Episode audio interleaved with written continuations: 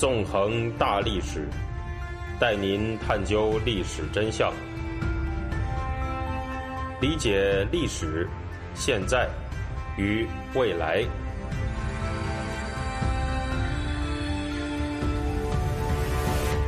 大家好啊，欢迎大家收听《纵横大历史》，我是主持人孙成，我们又见面了。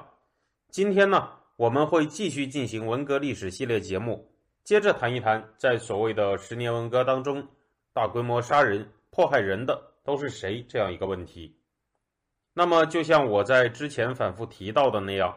我个人啊是并不赞同十年文革这种说法的，而是另有一套对那十年的历史分期法，把一九六六年五月到一九七六年十月的历史呢分成三个时期，也就是一九六六年五月到一九六八年七月的两年文革。一九六八年七月到一九七四年一月的间歇期，和一九七四年一月到一九七六年十月的第二次文革，在上一讲里面，我谈到了两年文革和间歇期当中谁是主要施暴者的问题，而且呢，得出了以下两个结论：第一，就是在这一期间，大规模杀人、迫害人的主体，那是中国当局的军队、警察、干部、民兵。和官办色彩浓厚的保派群众组织，他们制造了大量骇人听闻的大规模屠杀事件，受害者呢，则是造反派、黑五类和许多普通的老百姓。与此同时，在两年文革期间，造反派在部分阶段也进行了暴力行为，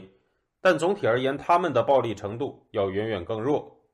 第二就是呢，两年文革后期和间歇期是中国当局的国家机器。进行大规模体制化屠杀迫害的时期，这种大屠杀造成的死亡人数远远超出了文革武斗。实际上，在之后的第二次文革期间，尽管暴力的程度比之前要弱，但主要的杀人行凶者是谁这个问题的答案是仍然没有变的。在第二次文革期间，首先是一九七四年的批林批孔运动，随着造反派在这一年又一次的活跃。有的地方重新爆发了规模不小的武斗，可以说这一年保造双方都进行了暴力活动，但在烈度上呢，要比两年文革期间小得多。造反派在这一年能够掀起的波澜，也比之前的两年文革要小得多。接下来呢，一九七五年是邓小平主持中共中央工作的一年，也是他以整顿为名义恢复社会秩序的一年。邓小平整顿的一个重点。是恢复铁路系统的有效运作，而且为此对组织造反派进行武斗的人进行了相当规模的镇压。在这一年三月到四月间，以派性严重的名义批斗了上万人，逮捕了两千多人，枪毙了上百人。不过，这次镇压和此前的清理阶级队伍、一打三反、清查五幺六比起来，规模是要小得多的。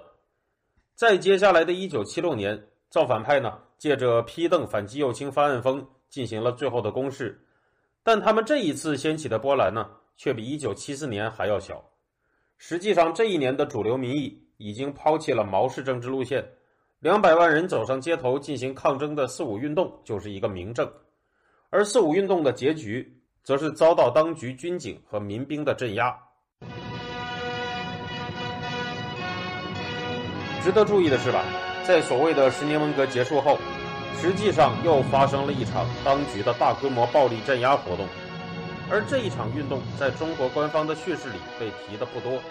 这就是发生在一九七六年十月到一九七八年十二月之间的揭批查运动。在华国锋和老干部们发动怀仁堂政变、逮捕中共中央的毛派以及上海的毛派投降之后，华国锋和老干部们使用当局的党政权力机器。对基层造反派势力进行了一场大清洗，这就是揭批查运动。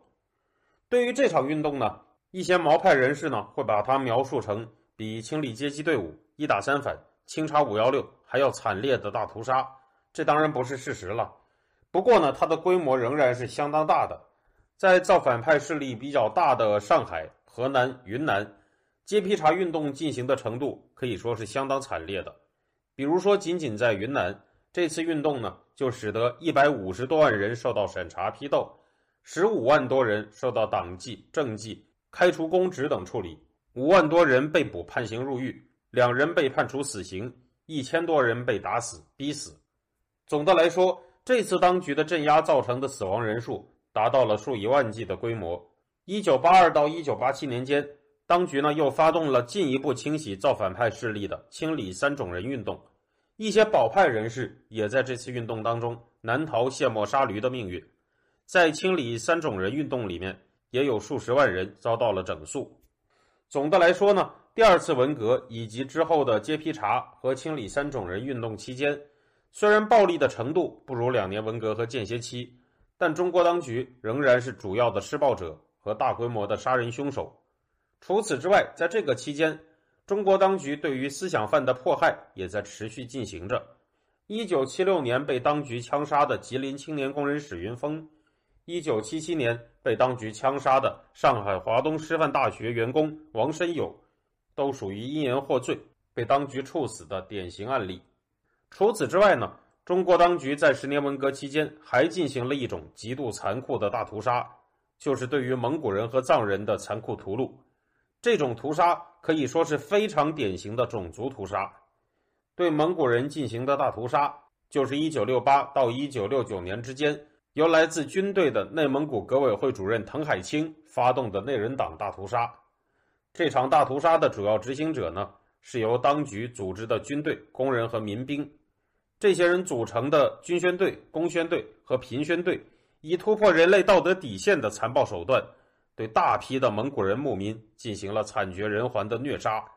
其中的种种酷刑和性暴力行为，简直是令人发指。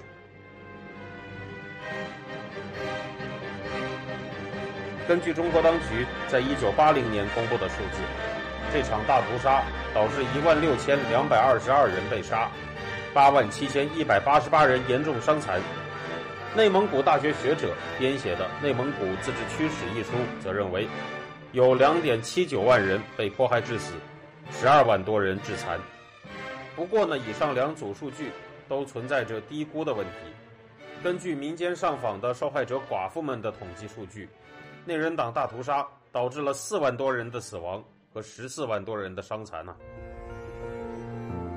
听众朋友，您现在收听的是回顾文革系列节目，我是主持人孙成。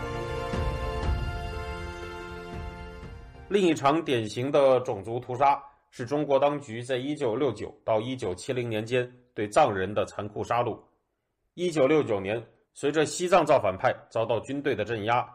西藏农村地区的藏人造反派展开了激烈的反抗，对军队发动了袭击。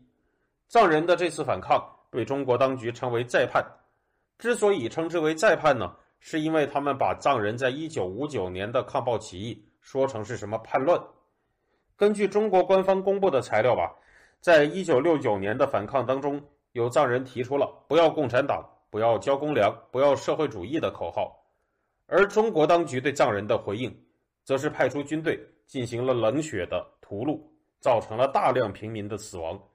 在这场大镇压中，仅被判处死刑的人就有两百九十五人，而被滥杀的藏人平民则是远远超出了这个数字。在抗暴的核心区域之一边坝县，残酷的屠杀造成了直到一九七三年的时候，当地农村仍然是一片令人不寒而栗的景象。一个藏人学者描述他当时在边坝县的见闻说道：“乡里全是女的，男的除了老头子和小孩子，青壮年几乎没有。整个边坝到处都是这样。为什么是这样呢？一部分打死了，一部分抓起来了，就没有什么男人剩下了。每个乡都这样。一开会的时候，全是穿黑衣服的女人，男的很少。总的来说吧。”在所谓的十年文革和此后的揭批查、清理三种人运动当中，当局组织、策划、实施的暴力行为一直是一种主流。造反派虽然也有暴力行为，但在规模上远远无法与当局相提并论，而且在残忍程度上也相差很多。